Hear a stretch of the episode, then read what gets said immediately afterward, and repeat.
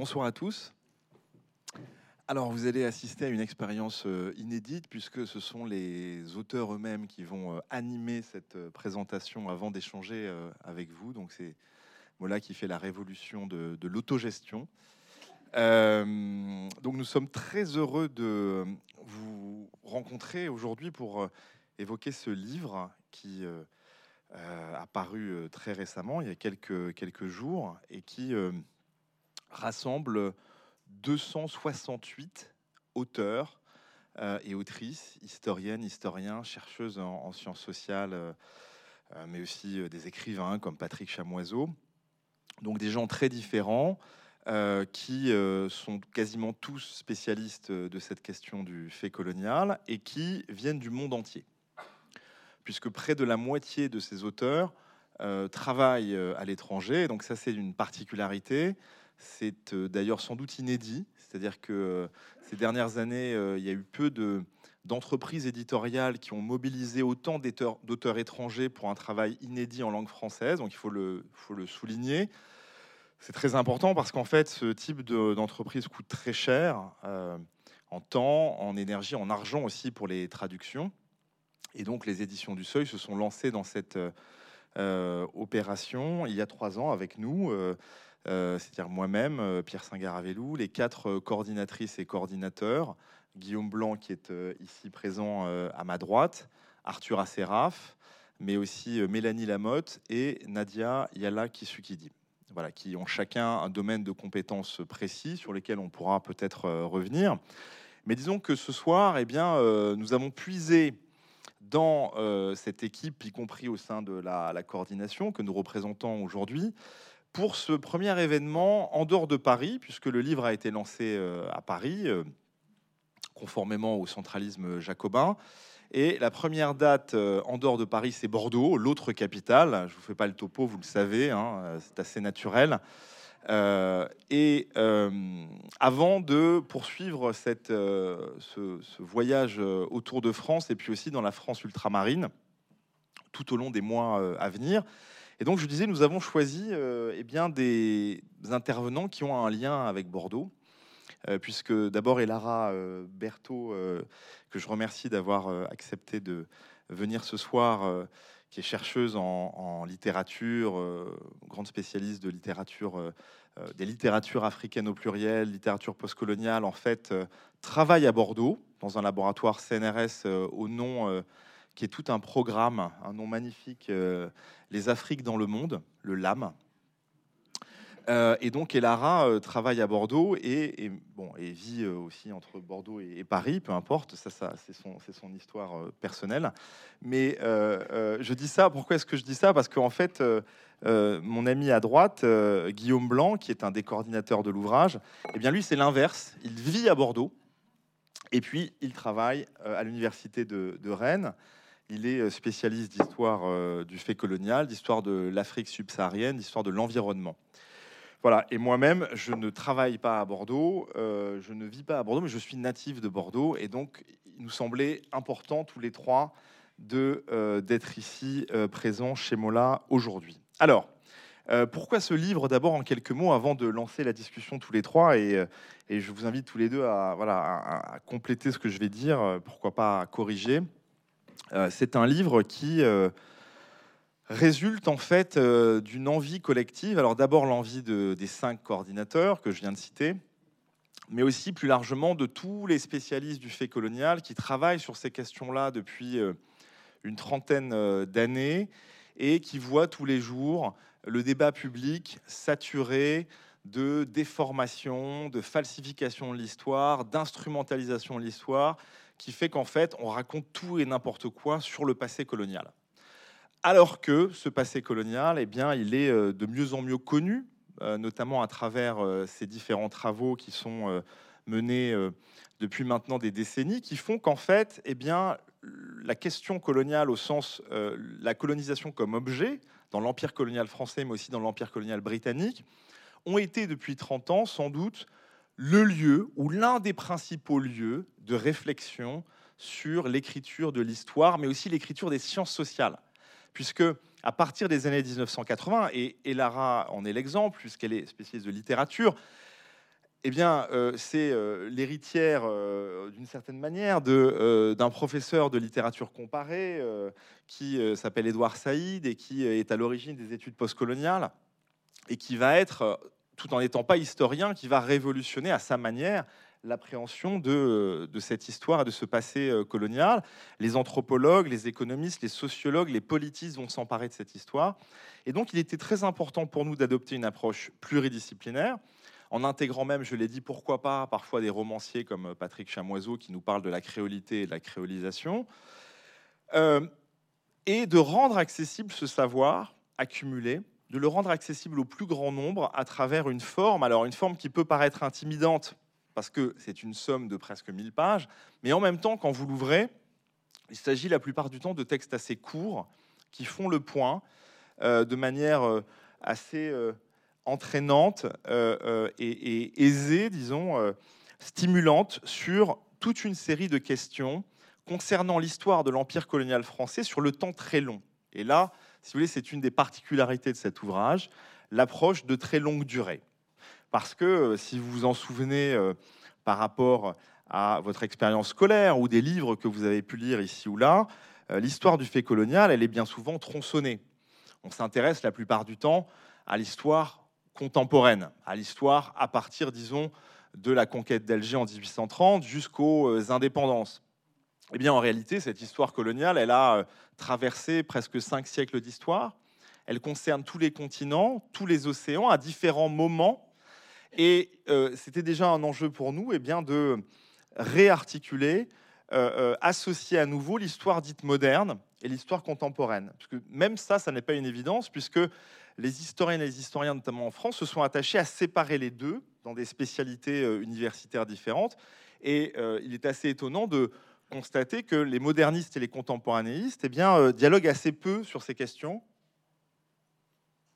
Et ça n'est par exemple que récemment que s'est nouée une discussion entre les spécialistes du XVIIIe siècle et ceux de la fin du XIXe siècle sur la question de la mission civilisatrice, par exemple, sur la question de la politique d'assimilation, c'est extrêmement récent. Jusque-là, eh bien, chacun travaillait de son côté, pensant que eh bien, euh, la mission civilisatrice et l'assimilation était une invention de la Troisième République. Hein.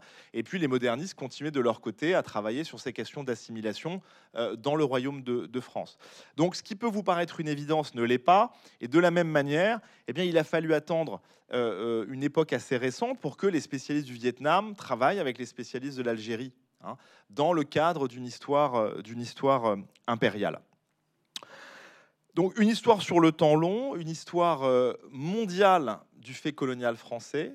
C'est très important parce qu'on s'aperçoit qu'on ne peut pas comprendre l'empire colonial français, les différentes situations coloniales si on ne, on ne les resitue pas dans un contexte global et mondial. Notamment, on ne comprend pas la logique de l'Empire français si on ne s'intéresse pas à ce qui se passe du côté de l'Empire britannique, de l'Empire néerlandais, euh, parfois des formations impériales autochtones en Afrique, en Asie, etc.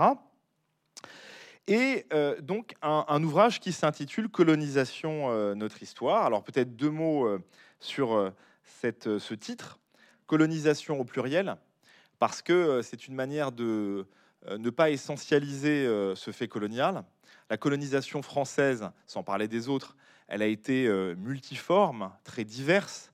Il y a peu de points communs entre euh, euh, le protectorat du Cambodge, la colonisation au Congo, la présence française dans les Antilles. Ce sont à chaque fois des situations coloniales différentes, des périodes aussi différentes, des statuts administratifs et politiques aussi très différents, des résistances qui sont opposées à la domination coloniale euh, qui varie aussi euh, énormément. Et donc, il fallait absolument euh, restituer cette, cette grande diversité dans, l'ouvrage. Donc, c'est pourquoi nous avons choisi ce, pluriel. Et puis, notre histoire. Alors, notre histoire dans le sous-titre. Le sous-titre est aussi important que le, titre.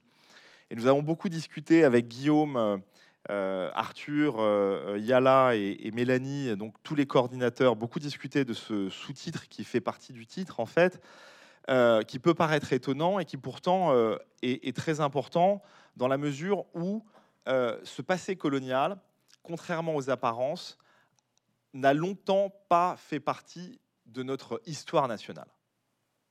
On a longtemps fait, et quand je dis longtemps, c'est jusqu'à la fin du XXe euh, siècle, donc vous voyez, c'est euh, il y a à peine 20 ans, on a longtemps fait comme si eh bien, ce passé colonial était extérieur, était une espèce d'excroissance euh, exotique, glorieuse ou honteuse de l'histoire de France. Et il suffit pour s'en convaincre euh, d'examiner euh, le monument euh, historiographique français de la fin du XXe siècle. Parce que je pourrais vous donner tout un tas d'exemples de manuels scolaires universitaires, mais pensons tout simplement à l'opus magnum historiographique des années 1980-90, les lieux de mémoire, que vous avez sans doute tous feuilletés, dirigé par Pierre Nora, et qui propose une nouvelle vision euh, euh, pour le coup, euh, extrêmement stimulante et révolutionnaire à bien des égards de l'histoire culturelle de la France. Et bien sûr, 130 chapitres, les lieux de mémoire, ne comportent qu'un seul, qu'une seule contribution qui aborde la question de la colonisation de manière totalement parisiano-centrée puisqu'il s'agit de l'exposition coloniale de Vincennes en 1931, c'est-à-dire la manière dont eh bien, les Français et les Européens se représentaient les populations colonisées. Hein. Et donc là, nous sommes dans les années 1990. Cette œuvre euh, rassemble les meilleurs, ou disons les plus consacrés euh, historiens et historiennes euh, de France et de Navarre. Et ce qui prévaut encore, eh bien, c'est une forme de nationalisme méthodologique. C'est-à-dire que nous nous insérons encore à ce moment-là dans, dans, un cadre stato-national qui ne voit pas la centralité du fait colonial et du fait impérial. Hein. Alors, bien entendu, les choses ont beaucoup changé depuis, je le disais, depuis 30 ans, eh bien, euh, les chercheurs ont replacé euh, l'histoire coloniale euh, au centre de, l'histoire de France. Et donc, pour, pour aborder cette histoire, et je terminerai par là avant de, lancer la, la discussion entre nous, euh, nous avons adopté une démarche euh, singulière. Nous commençons par la soi-disant fin de cette histoire. C'est en effet un livre qui suit euh, une démarche régressive, c'est-à-dire qu'on commence par le temps présent, et au fur et à mesure des cinq parties, eh bien, il s'agit de remonter le fil du temps. Alors rassurez-vous, hein, ce n'est pas très compliqué quand on le lit, on comprend très vite le fonctionnement mais on remonte le fil du temps, c'est-à-dire qu'on commence par une grande partie sur le temps présent, sur laquelle on va revenir, et puis ensuite, donc le temps présent des années 1960 à nos jours, puis ensuite une deuxième grande partie sur les décolonisations, des années 1930 aux années 1960, puis une troisième partie sur l'empire colonial contemporain de 1830 aux années 1930, puis une quatrième partie sur l'empire colonial moderne, donc du XVIIe et XVIIIe siècle, et enfin, euh, nouveauté, une cinquième partie sur les mondes d'avant, c'est-à-dire toutes ces sociétés, y compris la France, avant euh, la colonisation. Pour mieux comprendre en fait la colonisation elle-même, il faut s'intéresser à ce qui précède cette intrusion européenne. Et donc, cette démarche, elle est assez rare en histoire, et pourtant, on a choisi de l'adopter parce que, au fond, il s'agit tout simplement du réflexe instinctif de tous les historiennes et historiens tous les chercheurs, lorsqu'ils s'intéressent à un objet, eh bien, ils font, euh, et c'est, nous citons pour cela la, fameuse, euh, pas si fameuse que ça d'ailleurs, parce que euh, elle, est assez peu citée, mais c'est Marc Bloch dans son, son, ouvrage publié en 1940, Apologie pour l'histoire ou métier d'historien, qui Marc Bloch, qui s'inspire de l'image de la bobine et explique comment tous les historiens eh bien, déroulent euh, l'histoire comme on déroule la bobine, le, fil, hein, le film pardon, euh, contenu dans une bobine, et que toujours eh bien, les images euh, les plus nettes sont les images les plus récentes, et que l'historien est obligé comme ça de remonter dans le temps, hein, de manière rétrodictive, et de raconter l'histoire à partir du présent. Alors ça, en fait, c'est évident pour les historiens, mais il se trouve que tous les chercheurs ensuite, ils raisonnent comme ça, mais ils s'appliquent très rapidement à gommer leur démarche. Vous savez, comme le renard, euh, euh, c'est Pierre Bourdieu qui dit ça, le chercheur en sciences sociales est comme le renard, en avançant, il efface euh, ses traces avec sa queue. Et en fait, l'historien et les historiens procèdent systématiquement comme cela, c'est-à-dire qu'une fois qu'ils ont trouvé les résultats de leur recherche, eh bien, ils vont gommer la plupart du temps les hypothèses non poursuivies, les tentatives inabouties, les alternatives de recherche, etc., les échecs, bien souvent, qu'ils vont taire. Et, et, bien là, il s'agissait eh bien de partir du présent en disant, ben voilà, ce sont les évidences contemporaines, ce sont les questions du contemporain qui nous obsèdent, nous, les historiens et les historiens, comme en fait le lecteur et les lectrices. Eh bien, nous partons de ce présent pour euh, euh, interroger le passé, euh, pour une raison aussi fondamentale, et ça on pourra y revenir au cours de cette séance. vous, allez, vous, allez, voir, c'est très contre-intuitif, mais en fait, contrairement à ce qu'on croit, la plupart du temps, ça n'est pas le passé qui détermine le présent c'est l'inverse. C'est le présent qui détermine le passé parce que c'est la manière dont on le raconte, évidemment, qui va, euh, euh, euh, qui, va déterminer ce passé lui-même. Peut-être un, exemple pour le, montrer, un exemple colonial, et j'arrête ensuite et je lance la discussion. on a documenté cela pour l'histoire de l'Inde, tout simplement. Alors on pourrait, on pourrait appliquer cette cette grille de lecture sur n'importe quelle région du monde. L'histoire de l'Inde, pour nous, est une évidence. Vous allez aller euh, chez Mola euh, et vous allez acheter euh, la dernière histoire de l'Inde au cours des deux derniers millénaires. Le problème, c'est que l'Inde n'existait pas sous cette forme-là avant la colonisation britannique. L'Inde est une création récente. Il y avait avant et pendant la colonisation britannique 562 euh, euh, État princier, il y avait l'Empire moghol, il y avait donc tout un, ensemble d'entités euh, politiques, économiques, d'acteurs, qui ont été réduites à un pays, hein, qui est devenu un État, une nation, sous la colonisation et à l'indépendance en 1947. Et ça n'est parce que c'est la seule raison, si vous voulez, cette raison historique récente, la colonisation britannique, qui fait que, eh bien, on raconte depuis la fin du 19e siècle et a fortiori après 1947 l'histoire de l'Inde de cette manière-là. Si Duplex, au XVIIIe siècle, avait poursuivi son rêve de créer euh, un grand euh, État impérial sous influence, sous domination française dans la zone dravidienne, c'est-à-dire la moitié sud de l'Inde, eh bien l'Inde n'aurait jamais, jamais euh, ressemblé à ce qu'elle est devenue. Et vous auriez aujourd'hui euh, des spécialistes de cette, euh, ce pays, qu'on pourrait appeler Dravidia, par exemple, qui vous expliqueraient que depuis trois millénaires, les Dravidiens ont constitué cette entité politique qui n'a rien à voir avec l'Hindoustan, c'est-à-dire la moitié nord de l'Inde. Ça, je peux vous le pas. C'est une certitude, et c'est ce qui explique pourquoi c'est le présent qui largement détermine la manière dont on écrit le passé, donc le passé, et pas l'inverse. Alors, euh, on va lancer la discussion peut-être en, commençant par euh, la fin, c'est-à-dire le début de notre livre, c'est-à-dire les traces du euh, passé colonial dans, dans le présent. ces traces du passé colonial, elles sont multiformes. Et dans l'ouvrage, notamment dans la première partie, on a essayé de donner à voir ces différentes euh, traces, ces héritages, ces legs de la colonisation à la fois en France, mais aussi dans la France ultramarine, dans la France d'outre-mer, dans les anciennes colonies.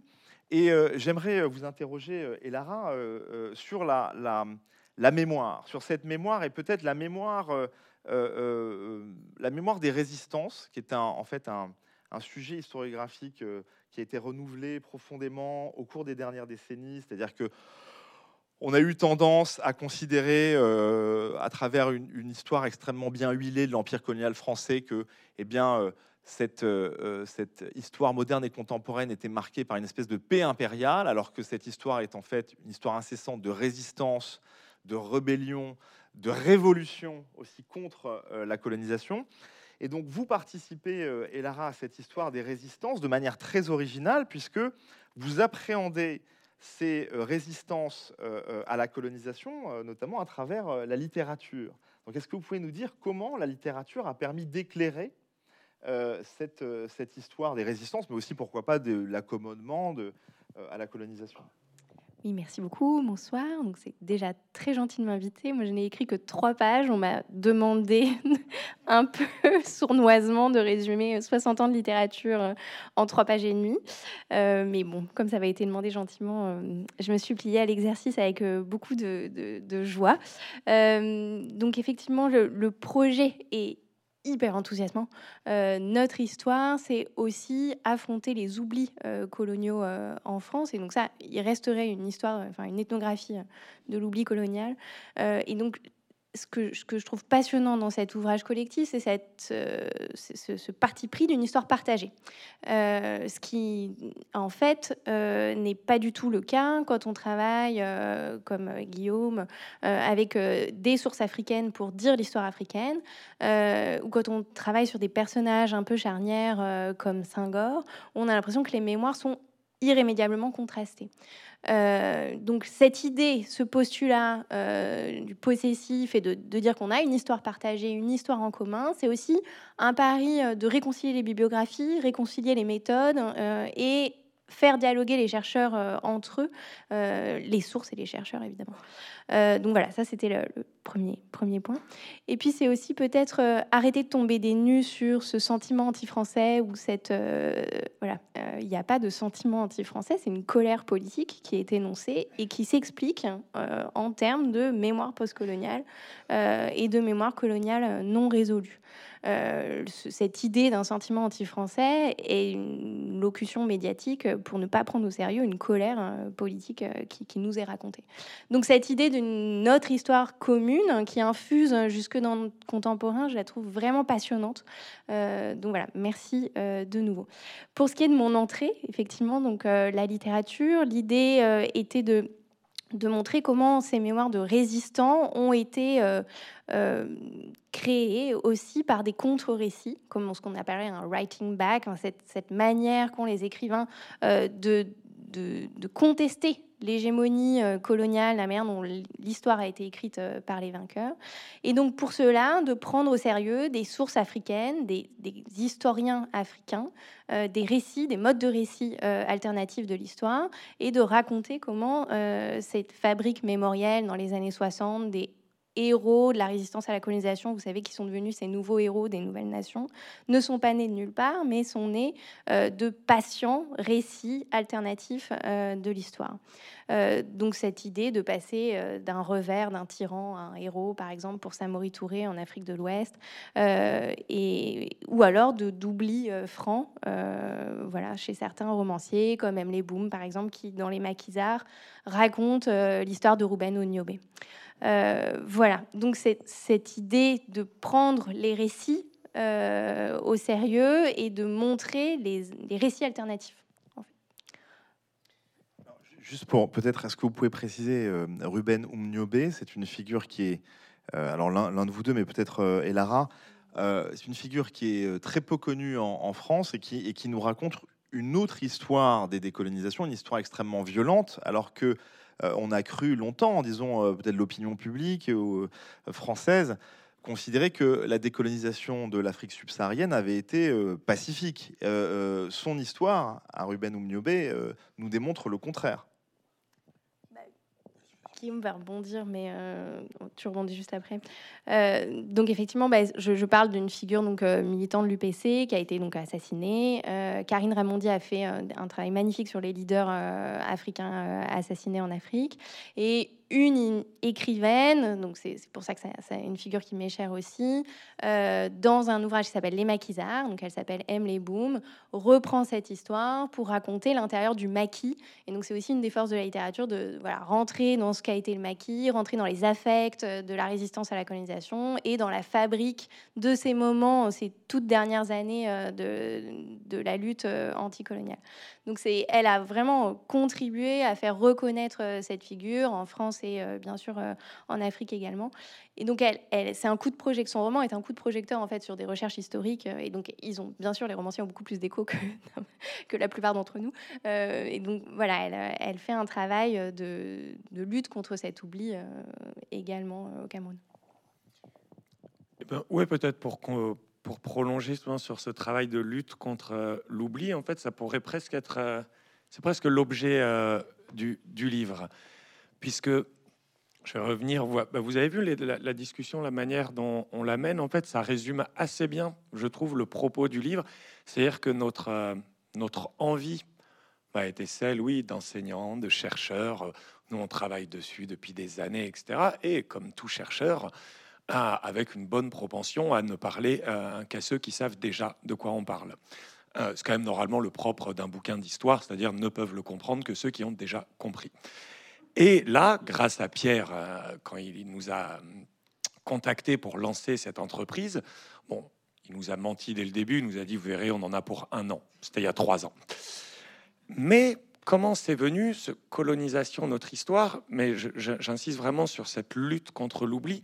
Ça a été une envie. Bien sûr, toutes nos discussions ont été, ah oui, mais dans l'historiographie, ah ouais, mais quand en 2000, il y a eu ce bouquin, mais mais ça, c'est ce qui explique le choix des textes, le choix des auteurs, mais ça ne reflète pas le contenu, car le contenu, en fait, c'est davantage la discussion qu'on a là, c'est-à-dire qu'on a voulu livrer une histoire particulièrement incarnée.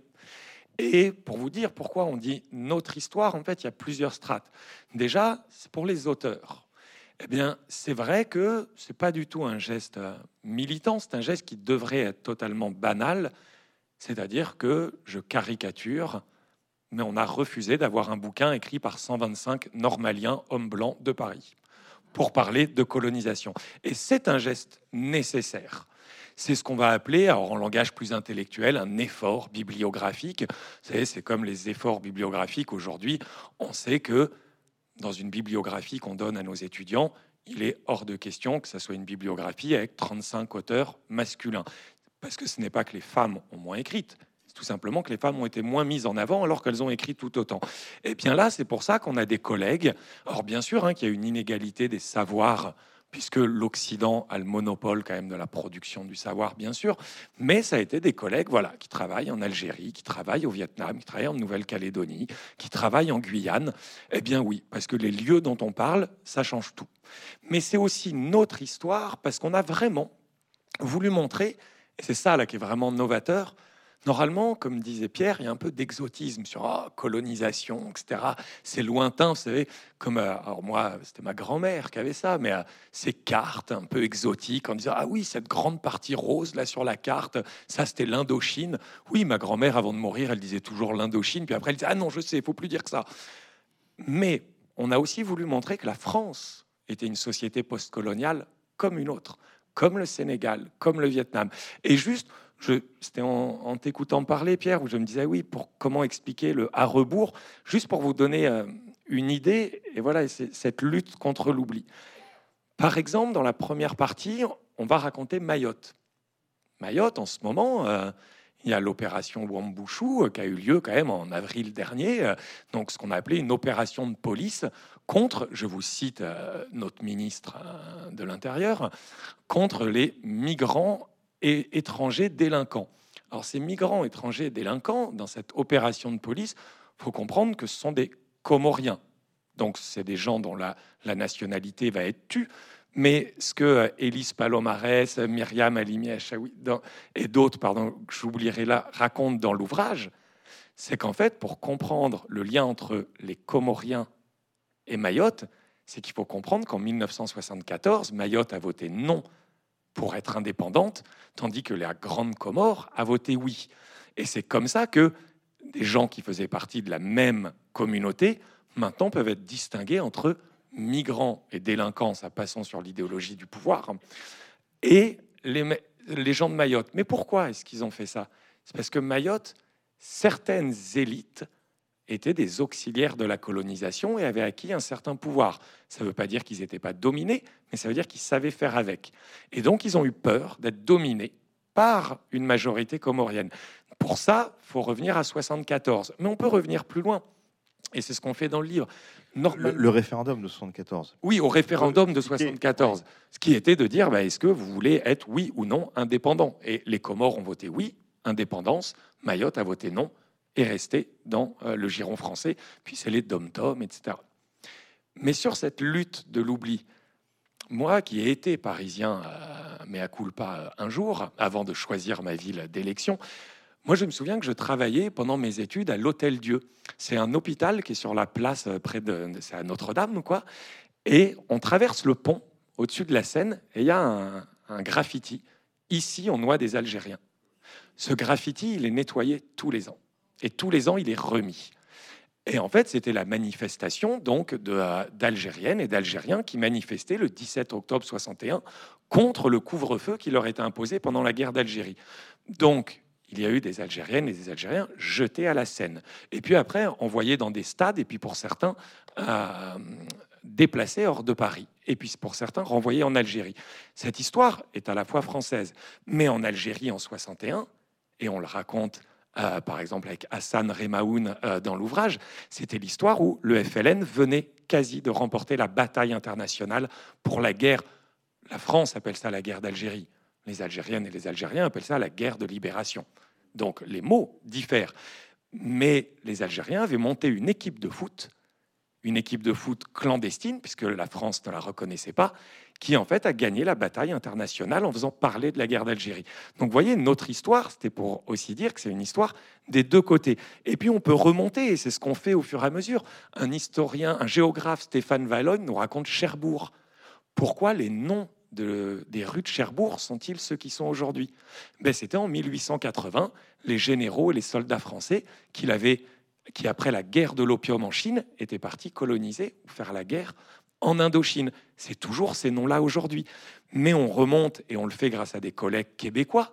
Pourquoi est-ce qu'au Québec, puisque le Québec fait partie de colonisation de notre histoire, donc on a des collègues québécois dans l'ouvrage, eh bien pourquoi est-ce qu'il y a l'expression, si vous avez vécu au Québec ou passé, de maudits français? Ben, Les maudits français, c'est tout simplement les Français qui ont quitté la France métropolitaine au début des années 1800 et pour eux, les maudits français, c'était ceux qui venaient de couper la tête au roi et qui faisaient la révolution en France. Et ils sont arrivés au Québec et plus tard, on a appelé les Français les maudits français. Mais en fait, c'était une expression des Canadiens français qui colonisaient le Canada, parce que c'était des colons. Et comme le rappelle un collègue dans le euh, livre euh, Yves Frenette, les Québécois sont devenus ensuite d'étranges colonisés parce qu'ils sont fait coloniser par les Britanniques. Et puis on remonte ensuite, et là c'est avec notre collègue Mélanie Lamotte, l'Élysée. L'Élysée a une histoire fantastique, des résidents peut-être pas toujours aussi fantastiques, mais l'Élysée, c'est un hôtel particulier offert par Antoine Crouzat à la monarchie en 1720. Antoine Crouzat qui s'est enrichi sur la traite négrière, dont il y a certains bâtiments qui se retrouvent à Bordeaux. Et puis on termine avec ces mondes d'avant, l'Éthiopie, la littérature finalement, c'était des ambassadeurs éthiopiens qui étaient en Europe au 15e et 16e siècle et qui ont offert à la chrétienté et à la papauté le mythe du prêtre Jean. Et donc, on a toute la chrétienté qui est partie à la recherche d'un prêtre qui serait noyé dans un océan de musulmans en Afrique, mais qui serait un prêtre roi chrétien. En fait, le roi d'Éthiopie, c'était Zara Jacob, au 15e siècle, lui était en conflit avec les musulmans il s'est servi de la chrétienté européenne pour faire venir des armées européennes pour battre ses ennemis musulmans. Et donc notre histoire remonte au XVe siècle.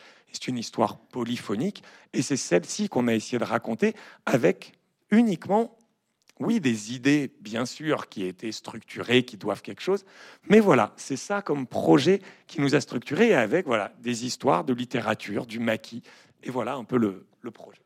Oui, c'est en effet ce qu'on retrouve dans, cette première partie qui est très riche sur le, temps présent et l'époque dite euh, postcoloniale. Et donc, euh, vous avez évoqué toutes les, tous les deux euh, toute une série de, traces. On pourrait en évoquer d'autres et peut-être qu'on on, pourra le faire au cours de la conversation. Ce qu'on a appelé la France-Afrique, par exemple, à partir de 1960 jusqu'au milieu des années 1990, c'est aussi une reconfiguration de l'empire colonial qui permet précisément, comme vous le savez, à la France de, continuer à maintenir une forme de, domination euh, économique, monétaire, euh, financière, commerciale sur certaines anciennes colonies.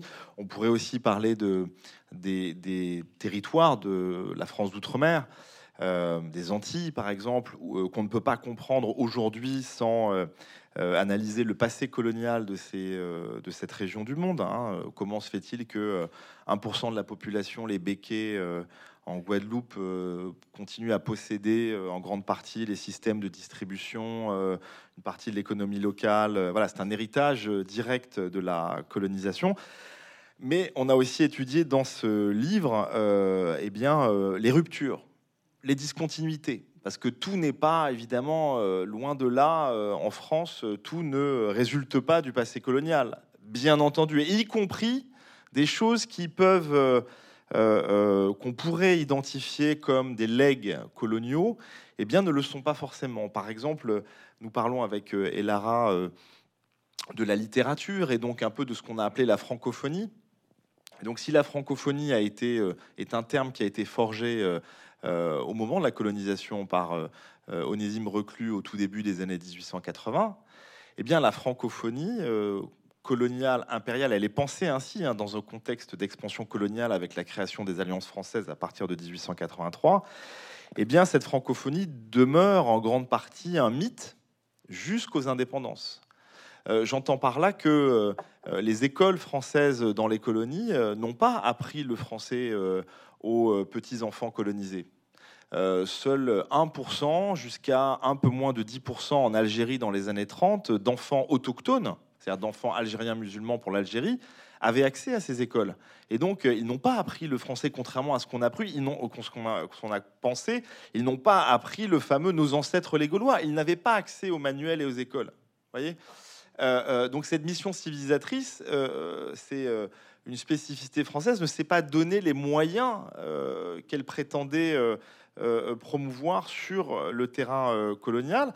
Et donc cette francophonie, au fond, elle a été le produit des nouveaux leaders des États indépendants, d'Amani Diori au Niger, de Norodom Sihanouk au, Cambodge, de Léopold Sédar Senghor au Sénégal, qui ont, à partir de 1960, démocratisé, ils ont choisi de le faire, ils ont démocratisé l'enseignement du français dans leur pays. Et c'est à ce moment-là qu'une partie conséquente de la population locale a commencé à parler, euh, français. Alors, justement, euh, je viens d'évoquer euh, et peut-être que c'est un, moyen pour nous de, tester la question de la singularité de la colonisation et du postcolonial français. C'est-à-dire que en vous lisant, euh, et Lara, et notamment parce que vous avez publié récemment, euh, cette année en fait, hein, euh, une biographie de Léopold Sédar Senghor, on se demande si Senghor, il aurait pu exister, cette trajectoire-là, dans un autre empire colonial.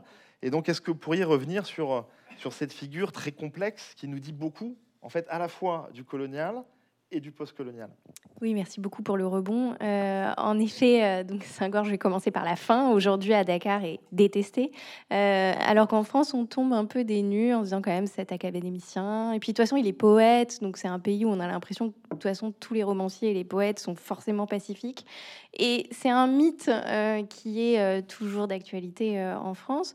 vous avez la page de la Fondation Jaurès qui rappelle comment Senghor a été un important homme d'État français aussi, euh, d'ailleurs. Et puis euh, au Sénégal, euh, il est absolument détesté par les jeunes. Il est absolument considéré comme l'homme qui n'a pas réussi à décoloniser l'économie, qui est un promoteur de la francophonie et beaucoup trop ami des présidents français, Pompidou, mais pas que. Et donc, on a là des mémoires contrastées qui sont le résultat d'une mémoire coloniale ou d'une situation post-coloniale très concrète.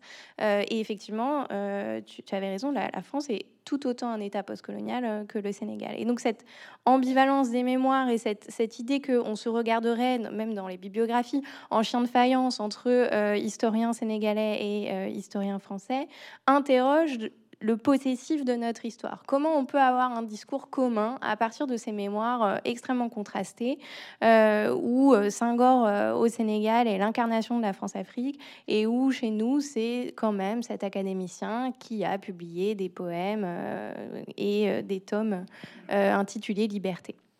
Euh, et, donc effectivement, c'est ça à mon avis qui doit nous interroger. C'est le même homme. Euh, c'est le même homme qui construit des grands barrages, qui euh, enferme ses opposants, en fait mourir quelques-uns, pas trop, mais quand même.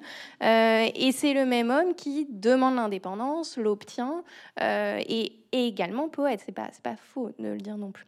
Donc affronter ces ambivalences, affronter des personnages qui ne sont pas lisses, euh, parce qu'on a besoin de, héros euh, lisses, euh, et je l'entends également, hein, ils sont sans doute utiles dans des, dans des luttes politiques, mais affronter ces ambivalences mémorielles, il me semble, c'est la manière de faire cette histoire commune.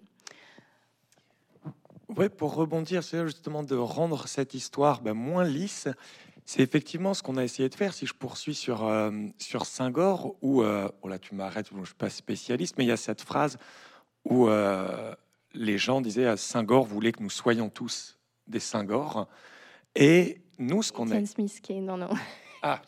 C'est Etienne Smith qui a fait un article aussi dessus. Ah, voilà. Mais moi, ce qui m'avait intéressé, là, qu'on a demandé sur l'histoire de la France-Afrique, c'était de revenir sur ce personnage où l'histoire de la colonisation, bien souvent, c'est une expression de Pierre, mais moi que je trouve très parlante, dans le discours public, les, et donc les médias et les politiques surtout, voient l'histoire de la colonisation comme un supermarché. C'est-à-dire qu'ils prennent ce qui sert leur discours, et peu importe le bord euh, politique. Et nous, ce qu'on a voulu faire, vous voyez, on sait le risque. Bon, mais le risque, on s'entend, on est universitaire, nous, on ne risque pas grand-chose. Mais on sait qu'on court le risque en disant colonisation, notre histoire, on va être taxé par euh, euh, certains, dire oui, alors encore repentance pour des gens qui n'auront même pas ouvert le livre mais parce que parler d'une histoire qui serait partagée, et donc une histoire qui serait violente, puisque la colonisation, notre travail est de montrer sa complexité, mais la colonisation, sa définition qui pourrait y avoir dans le Larousse, c'est une organisation sociale de l'injustice. C'est ça la colonisation, qu'on le veuille ou non.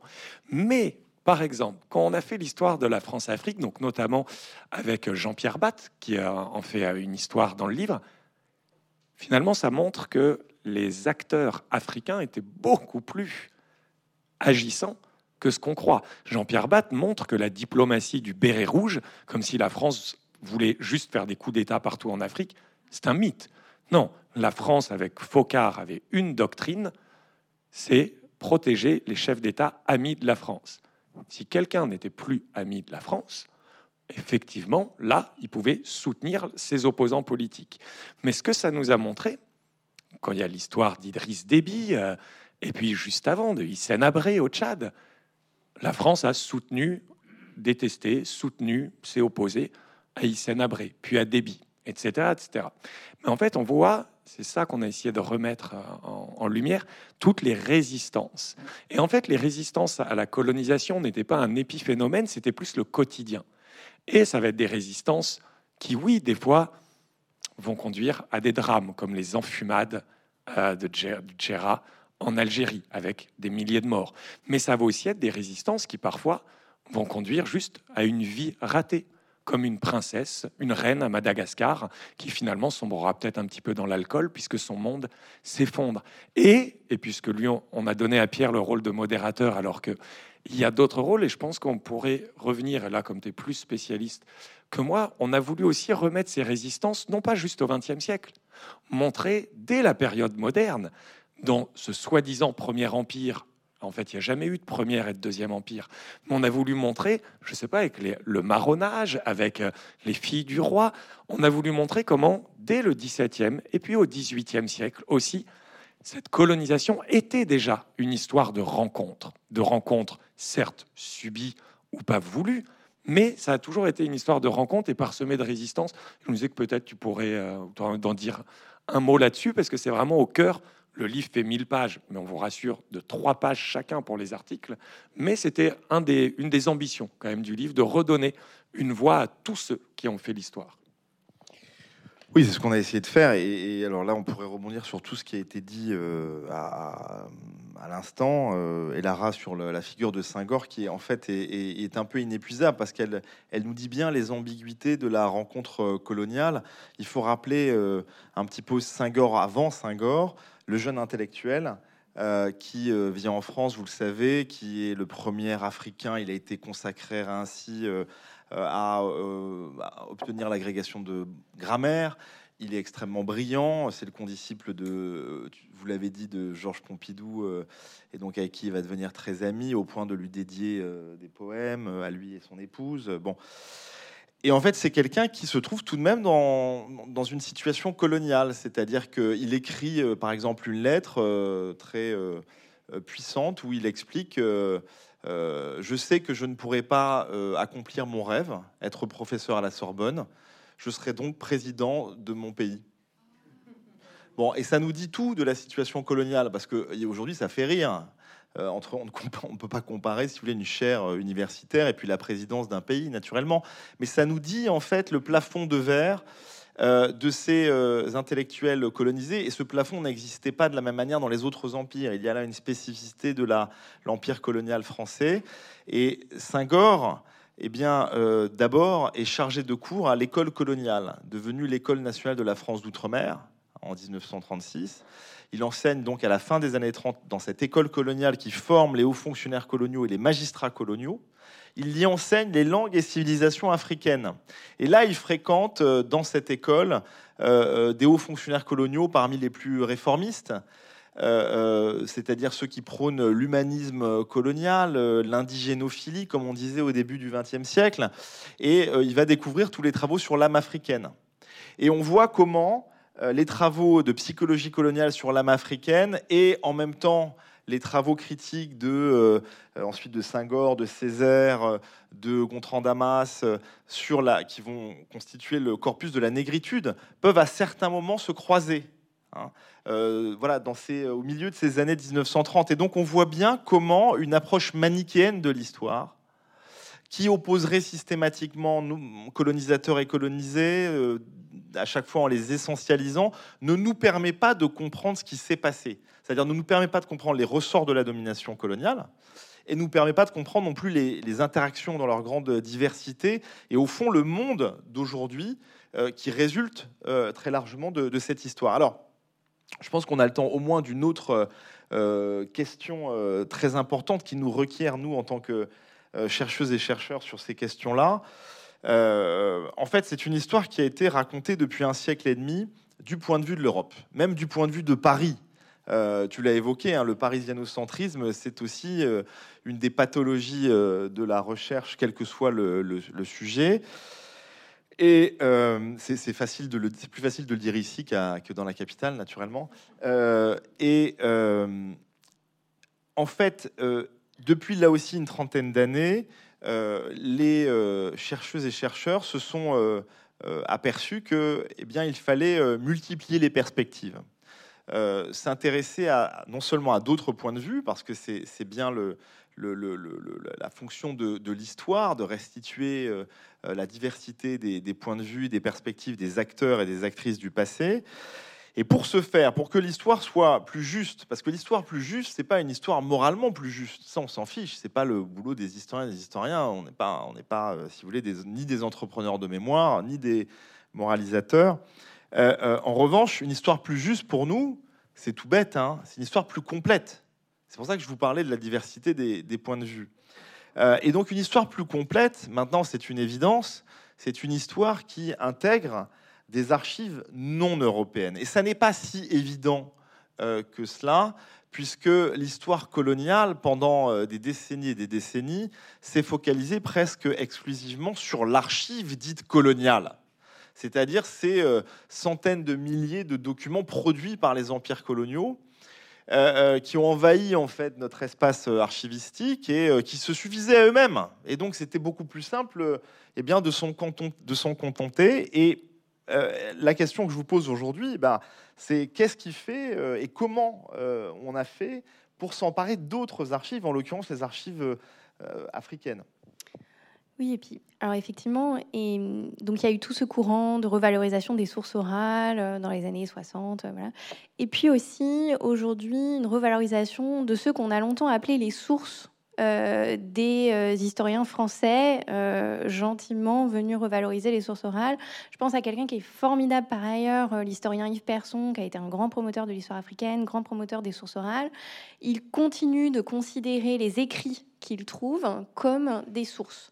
Et donc, ces, personnes qu'il rencontre n'ont pas le statut d'historien. On a longtemps appelé ça des historiens locaux, comme si les gens rencontrés, les intellectuels rencontrés, qui produisaient du savoir, étaient forcément des sources pour un écrivain nécessairement occidental. Donc aujourd'hui, tout ce courant de recherche autour des interprètes euh, et autour aussi euh, des fabrications de savoirs locaux, avec tous les problèmes que pose cette catégorie de savoirs locaux, locaux que parce que non parisiens ou non euh, français, avec toutes les échelles de valeur que vous pouvez dérouler entre parisien, provincial, colonisé.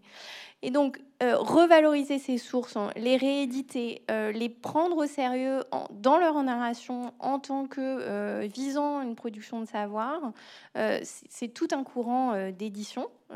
donc voilà, très philologique, patient, un peu ingrat, mais qui est, vraiment important pour pouvoir reconsidérer des points de vue en tant que point de vue d'égale dignité, disons. voilà, et puis par ailleurs, euh, cette idée qu'il n'y aurait pas d'archives en Afrique est largement euh, combattue. Alors effectivement, euh, dans les archives institutionnelles et dans les archives des familles, beaucoup de collègues, beaucoup de chercheurs travaillent dans des archives familiales pour numériser, éditer, mettre en open access, digitaliser ces, collections d'archives. Et oui, et et donc cet effort sur, euh, sur les archives, c'est pour ça que le, livre rassemble autant d'auteurs euh, qui travaillent dans différents pays, tout simplement parce que nul ne saurait être spécialiste de tous les pays avec leurs archives. Et c'est ça qui nous donne des histoires. Par exemple, dans une des parties, on a euh, une, il y a des sous-parties, hein, on a comment sortir de la colonisation. Et on a un collègue, Patrick Garcia, qui fait un texte sur comment la France est sortie de la colonisation quand la guerre d'Algérie se termine, et un collègue, Hassan Remaoun, qui dit comment l'Algérie s'est sortie de la colonisation quand la guerre se termine. Et donc chacun avec leurs archives, les archives algériennes, les archives françaises. Patrick Garcia nous explique finalement que là, la France, bah, c'est là hein, où De Gaulle a dû inventer un discours. La lampe à huile, on le doit à De Gaulle en 62 en disant mais qu'est-ce que c'est que cet attachement au passé? Ça c'est la lampe à huile. Même notre président actuel ne sait sûrement pas que l'expression qu'il a employée sur les amis chez les lampes à huile, c'était la sortie de guerre d'Algérie en 62. Et là, la France, via la voix du général de Gaulle, a popularisé ce mot de décolonisation. Pensez au mot colonisation, la métropole choisissait de coloniser. Décolonisation, la métropole continuerait de choisir après avoir colonisé, nous choisissons de décoloniser. Mais maintenant, on passe aux archives de l'autre côté. Guerre de libération nationale si on est en Algérie. Guerre de libération si on est au Vietnam. Tous les mots, et eh bien là, quand on a les autres archives, qu'est-ce que nous raconte Hassan Remaoun? Eh bien, comment, à partir de 62, le FLN va monopoliser l'histoire de la libération et va écrire une histoire dans laquelle le FLN était le seul héros de la lutte? En taisant cette histoire où il y a eu c'était une guerre d'indépendance, mais c'était aussi une guerre civile. Le FLN s'est battu contre le mouvement national algérien de Messali Mais avant ça, il a fallu se battre contre ceux de Ferhat Abbas. Mais avant ça, il a fallu intégrer les oulémas. Petite alliance avec le Parti communiste algérien, le PCA, où il y avait des Européens. Mais comme Henri Maillot, finalement, beaucoup d'Européens, comme Henri Alleg, comme Jules Molina, avaient intégré la lutte algérienne. Bon, il y a eu une entente, mais ensuite le FLN a écrit une histoire qu'on voit dans les archives algériennes. Et bien finalement, comme la France, la France a écrit une histoire d'absence, une absence algérienne. L'Algérie a écrit une histoire de surprésence, surprésence du FLN, mais c'est en combinant les sources des deux côtés qu'on arrive à notre histoire. Et c'est toujours un exemple qu'on se plaît à donner si on remonte dans le passé, on a essayé de le faire, par exemple, avec euh, le caoutchouc, la voiture et avec Michelin, que nous, nous connaissons tous. Michelin sort son premier guide touristique en 1926, guide de la Bretagne, avec les cartes routières pour voyager en Bretagne. Pour un historien, qu'est-ce que c'est? C'est l'histoire de la naissance du tourisme, des gens qui vont apprécier la mer, la campagne, la Bretagne. C'est une histoire industrielle, Clermont-Ferrand, qui explose la ville de l'industrie. Mais en vrai, si on fait cette histoire maintenant en Indochine, où la même année, Michelin achète sa première usine de caoutchouc, et si là on voit les récits des coulisses des travailleurs eh ben, on découvre que c'était des contrats qui étaient falsifiés, des contrats signés pour trois ans, mais en fait sans congé, sans week-end et sans jour de fête pour les fêtes religieuses. En fait, les contrats, les ouvriers signaient pour quatre ans. C'était des gens qui mouraient, dysenterie, choléra, mauvais traitement par les contremaîtres. Ça ne veut pas dire qu'il y a une bonne histoire à faire, l'histoire du sang, de la sueur des Indochinois, comme ils les appelaient, et une mauvaise histoire qui serait celle des touristes français. Ça veut juste dire que dans notre histoire, le plaisir du tourisme et de la mer est indissociable de la souffrance dans des usines de caoutchouc. Et c'est pour ça qu'on a une véritable histoire globale, et ça, ça passe par multiplier les archives et par le travail collectif avec des collègues qui, justement, lisent, comprennent la langue, de la même manière qu'un collègue éthiopien qui ne parle pas français ne serait pas légitime pour être chercheur sur la France, bien de la même manière, si on veut faire l'histoire de l'Éthiopie ou de l'Algérie, du Maroc, de la Nouvelle-Calédonie, ça, eh bien, il faut des sources des deux côtés. Oui, c'est pour ça que cette histoire ne pouvait être que polyphonique, ne pouvait être que collective. Hein. C'est 268 euh, chercheuses et chercheurs parce qu'il y a euh, tout autant de langues, d'archives dispersées aux quatre coins du monde. Et c'est pour ça que nous avons choisi de consacrer cette cinquième et dernière partie au monde d'avant la colonisation, précisément pour essayer de retrouver euh, ce dont vous parliez, Lara, ces euh, sources et ces archives euh, dites autochtones, africaines, asiatiques, amérindiennes, euh, arabes, etc., qui précèdent l'intrusion européenne et qui nous racontent en fait ces mondes, ces sociétés qui eh bien, vont aussi bien souvent survivre lorsqu'il n'y a pas extermination ou génocide, comme en Tasmanie où la population disparaît.